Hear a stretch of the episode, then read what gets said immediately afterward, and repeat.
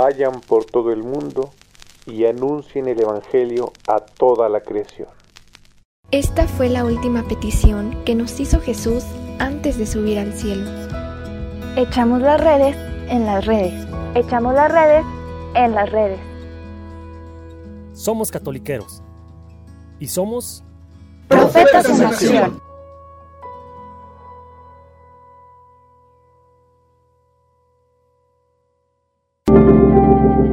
Hermanos, hermanas, bienvenidos de nueva cuenta a un trabajo más de Luis de Blanco con Catoliqueros. Estoy muy, muy, muy bendecido esta semana de poder estar con ustedes de nueva cuenta. Les recuerdo que pueden seguirme en mis redes sociales, Instagram, Twitter, TikTok como arroba Luis de Blanco y en Facebook encontrar la fanpage Luis de Blanco, en donde voy a estar subiendo contenido a lo largo de la semana, evangelizando y tratando de entender la visión de la iglesia madre y maestra a través de la lectura de la palabra del Señor en un contexto social.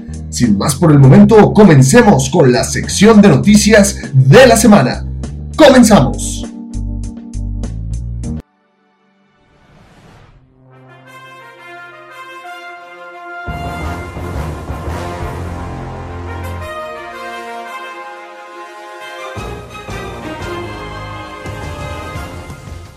El Papa Francisco externa su solidaridad a través del tifón ocurrido en Filipinas. Llama a la gente a ser cada vez más solidarios con los hermanos. Además, el Santo Padre, en la Jornada Mundial de los Pobres, llama a toda la iglesia cristiano-católica y cristiana en general a extender una mano a nuestros hermanos en precariedad económica. Además, se lleva a cabo la organización de la Jornada Mundial de la Juventud, animando a los jóvenes a realizar dos días de misión llevando la palabra del Señor. Una publicación de informes sobre abusos ayuda a la transparencia, señala el presbítero Solner, quien lleva esta batuta para esclarecer los casos de abusos infantiles en la Santa Sede. Se cumplen 10 años de proyecto arqueológico en tierra de Santa María Magdalena, esto con el objetivo de poder rescatar la historia de nuestra iglesia, madre y maestra, el cardenal mexicano pide priorizar la transmisión virtual de la Santa Misa debido a la pandemia, señalando que todos los feligreses deben obtener este sacramento aunque sea de manera virtual y de manera a distancia. Cardenal Bassetti, hospitalizado por COVID, agradece las oraciones por su recuperación y tres arzobispos elogian protestas en medio de pandemia de coronavirus en Perú, con el objetivo de cambiar la ruta que está llevando este país de manera política y social. Estas son las noticias más relevantes de la semana. Regresamos al estudio.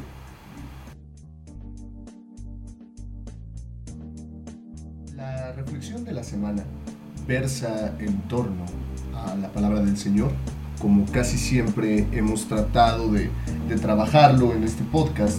Y el día de hoy tengo para ustedes la reflexión del capítulo 5 del Evangelio según San Mateo, en el versículo 44, que dice así.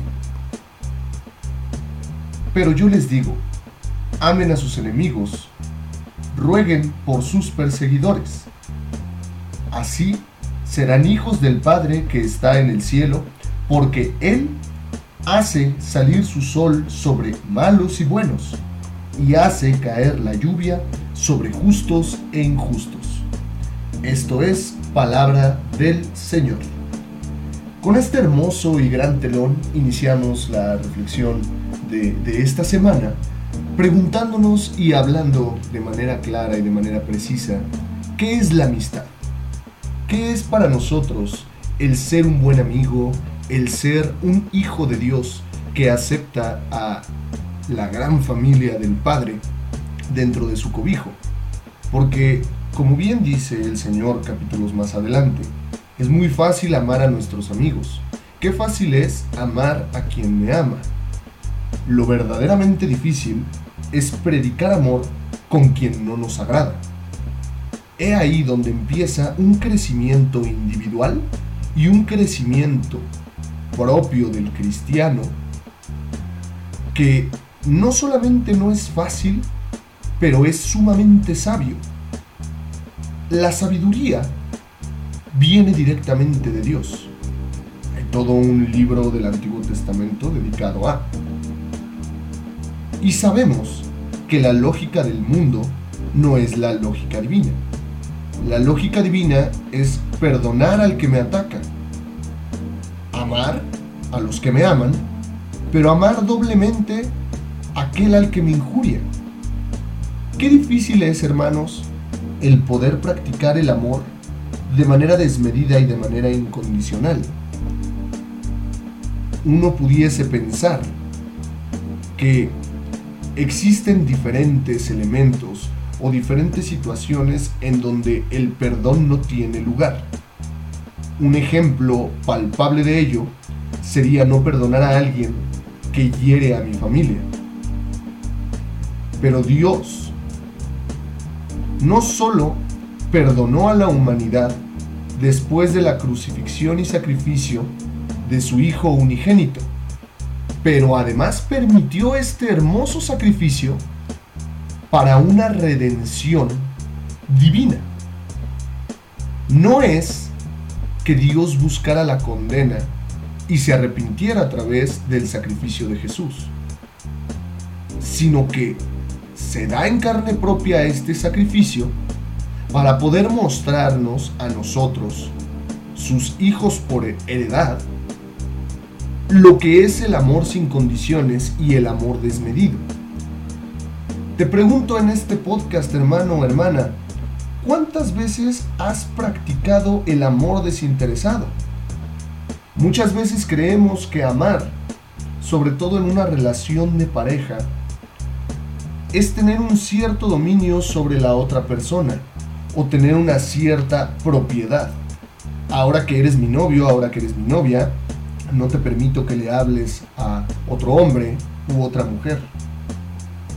Entonces, el cimiento de la confianza dentro de esa relación se encuentra débil y trastabillante, con base en una lógica de confianza y amor. Ahora, en una relación de amistad o en una relación de familia, muchas veces condicionamos nuestro cariño dependiendo a qué tanto beneficio puedo obtener del lado contrario. Pensar en beneficio obtenido de los demás es una iniciativa errónea si lo que se busca es dar amor en plenitud, puesto que lo que nosotros estamos buscando es dar de manera desmedida, sin esperar nada a cambio, con el único objetivo de generar un beneficio hacia los demás. Es entonces donde esta lógica se vuelve contradictoria entre el principio básico de economía con el principio básico del amor de Dios. ¿Cómo es que yo voy a invertir mis recursos o cómo es que yo voy a dar mis recursos si no voy a obtener un beneficio o una ganancia a cambio? Qué peligroso es este pensamiento porque corremos el riesgo de alimentar el lado voraz y hasta cierto punto depredador de nuestra alma, sin poder experimentar lo que es el desapego total por amor a los demás. Luego entonces será todavía más peligroso o será todavía más complicado el predicar amor a quienes buscan hacernos el mal. Es un ejercicio sumamente complejo, es una visión sumamente fuerte, porque para darnos a los demás debemos despojarnos de nosotros mismos. Y este argumento se encuentra también en la palabra del Señor, donde dice, quien quiera seguirme, que se niegue a sí mismo, tome su cruz y me siga. Esa cruz, dando una nueva interpretación al mismo pensamiento de esa cruz, es el sacrificio de darnos enteramente a nuestros hermanos, a nuestro prójimo, al mundo entero. Pero ¿quiénes verdaderamente estamos dispuestos a hacerlo? ¿Será acaso que está reservado únicamente para aquellos santos místicos que han tenido experiencias supranaturales? ¿O será que está al alcance de todos nosotros, pero basta con tener la decisión? Recuerdo el pensamiento que dijimos programas anteriores y lo vuelvo a traer a la mesa preguntándonos, ¿cuántas veces despertamos día con día y le decimos a Dios, aquí estoy? Llévame a donde tú quieras y llámame a donde debo ser llamado. Es peligroso pensarlo porque si no hemos hecho esto a lo largo de nuestra vida cristiana o a lo largo de nuestra vida llena de amor, entonces ¿qué tipo de amor estamos tratando de dar? Somos personas, somos seres que buscamos sobremanera el sentirnos en estabilidad, en sentirnos amados, sentirnos queridos. Entonces, ¿cuál es el pensamiento o cuáles son los valores que rigen a nuestro corazón para tomar una decisión o no? Y a través de ello forjamos relaciones llamadas amistad. Recordemos, como dije en uno de los primeros capítulos que tuve la oportunidad de compartir con ustedes, que existen tres tipos de amor. El amor eros, aquel que es completamente básico y completamente encaminado a nuestras necesidades o satisfacciones biológicas, terrenas y meramente instintivas. El amor filia, donde ya generamos una conexión un poco más fuerte con la otra parte y que estamos dispuestos a dar siempre y cuando recibamos. Y el amor agape.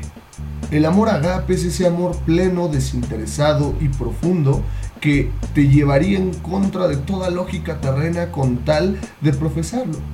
Y hasta la fecha la única persona, la única figura que ha logrado un amor agape desmedido en fortaleza total es Jesucristo quien dio hasta la última gota de su sangre por la salvación de cada uno de sus hermanos.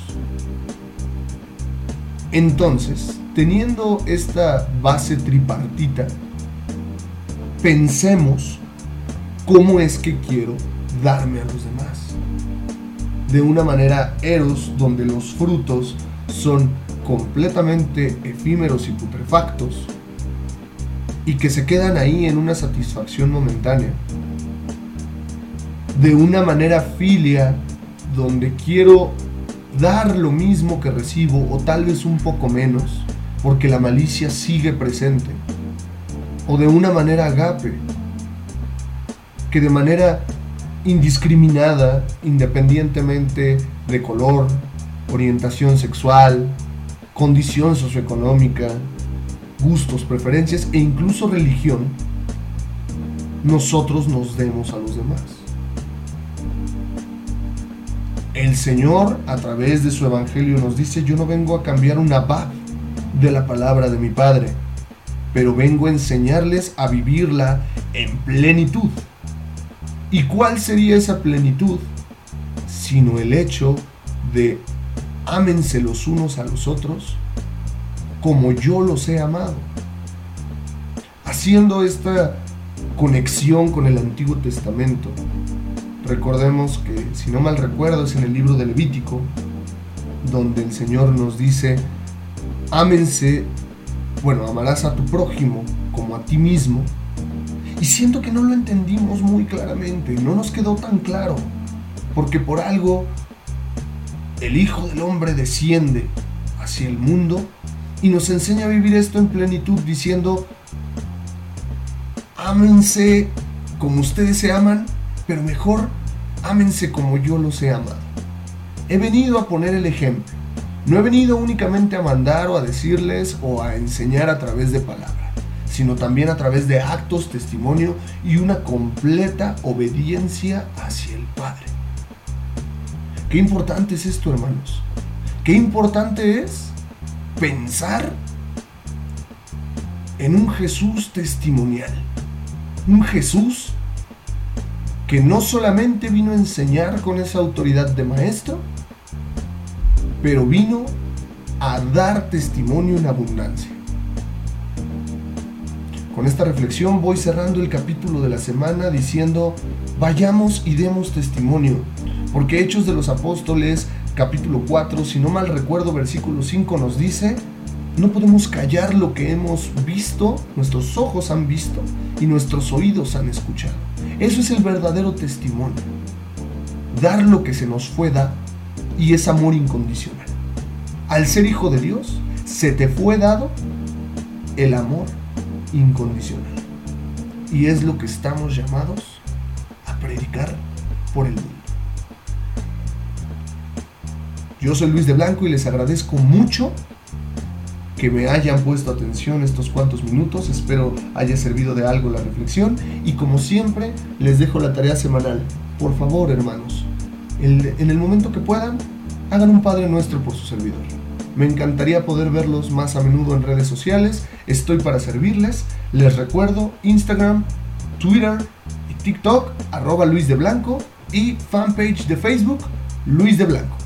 Les agradezco muchísimo este, este espacio y Dios los bendiga. Dios los bendiga. Agradeciendo como siempre el espacio a mis hermanos de catoliqueros, profetas en acción. Muchísimas gracias, hermanos.